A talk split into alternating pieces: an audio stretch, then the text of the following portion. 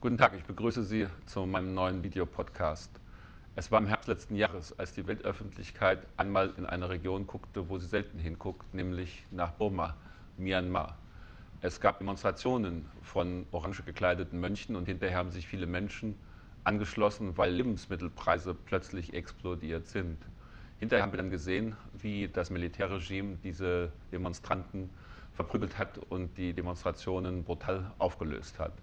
Danach ist die Öffentlichkeit sehr schnell wieder weggegangen aus dieser Region. Jetzt, vor drei Wochen, ist es wieder zu Bildern aus Myanmar gekommen.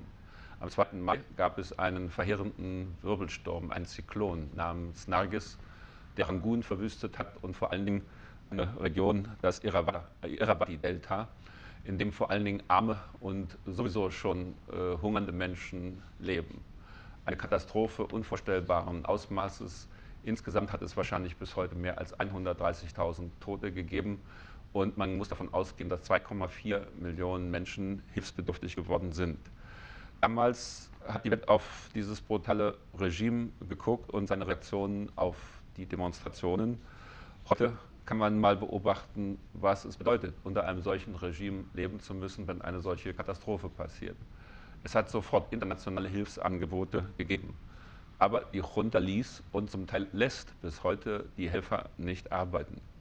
Das führt zum Beispiel zu der Situation, dass vor der Küste von Burma eine ganze Reihe von Schiffen der Vereinigten Staaten, von Frankreich, von Großbritannien liegen, mit zigtausend Tonnen von Hilfsgütern, auch mit 14 amerikanischen Hubschraubern, die man sofort für die Nothilfe einsetzen könnte, aber sie dürfen nichts machen. Von Deutschland aus ist schon am 13. Mai der erste Hilfsflug nach Rangoon gestartet. Äh, es sind dort vier Wasseraufbereitungsanlagen vom THW mit den entsprechenden Fachleuten hingebracht worden.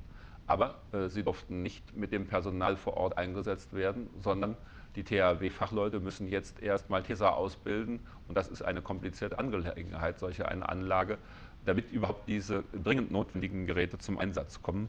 Und das alles werden immer noch zigtausende ohne Trinkwasser, ohne Nahrung, ohne Notunterkünfte jetzt seit mehr als drei Wochen sind.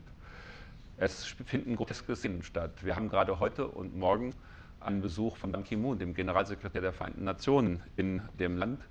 Und äh, während seines Besuches sind die Opfer, die sich an die Straßen geflüchtet haben, aus ihren Dörfern wieder in ihre zerstörten Dörfer gescheucht worden, einfach nur, damit äh, Ban Ki-moon nur geordnete Notunterkünfte sehen kann.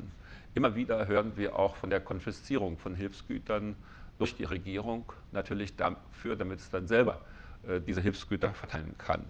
Es hat erheblichen internationalen Druck auf das Regime gegeben und da gibt es auch jetzt erste Reaktionen darauf, erste Erfolge. Äh, ab sofort können asiatische äh, Helfer eingesetzt werden aus den Nachbarstaaten. Die ersten zehn Hubschrauber der Welthungerhilfe dürfen jetzt auch in das Delta fliegen, wo die meisten hilfsbedürftigen Menschen sind. Und am kommenden Sonntag, am 25. Mai, wird eine internationale Hilfskonferenz in Rangoon unter Leitung von diesen ASEAN-Staaten, diesen asiatischen Staaten und den Vereinten Nationen stattfinden.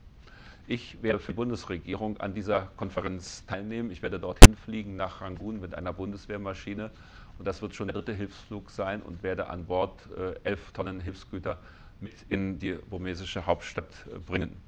Wir versuchen wirklich alles zu tun, um den Menschen, nicht dem Regime äh, zu helfen. Äh, die Nothilfemaßnahmen äh, aus Deutschland sind auf ein Volumen von 4 Millionen Euro erhöht äh, worden. Und wir haben viele erfahrene NGOs, viele erfahrene, viele erfahrene, Spezialisten, ob das die vom THW, vom Deutschen Roten Kreuz, von den Maltesern und den anderen Hilfsorganisationen sind, die äh, sich einsetzen, die bereit sind, sich einzusetzen. Und es ist einfach ein Skandal, dass die Helfer am Helfen gehindert werden. Nur weil ein Regime jeden Kontakt der Bevölkerung mit der Außenwelt fürchten muss. Das ist wirklich eine Demonstration dafür, was es bedeutet, äh, in einem solchen Regime, was ja immer stolz darauf ist, dass es immerhin Stabilität und Ordnung erreichen kann, leben muss, wenn eine Katastrophe passiert, wo dieses Regime versagt. Übrigens interessant, einen Vergleich zu ziehen. Wir haben ja eine andere vom Ausmaß noch äh, zerstörerische Katastrophe im Augenblick in der gleichen Region in China, die Erdbebenkatastrophe.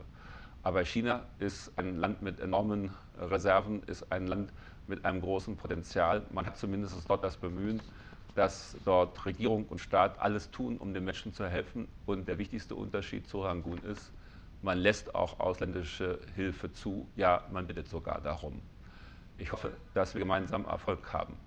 Alles Gute für Sie. Bis zum nächsten Mal.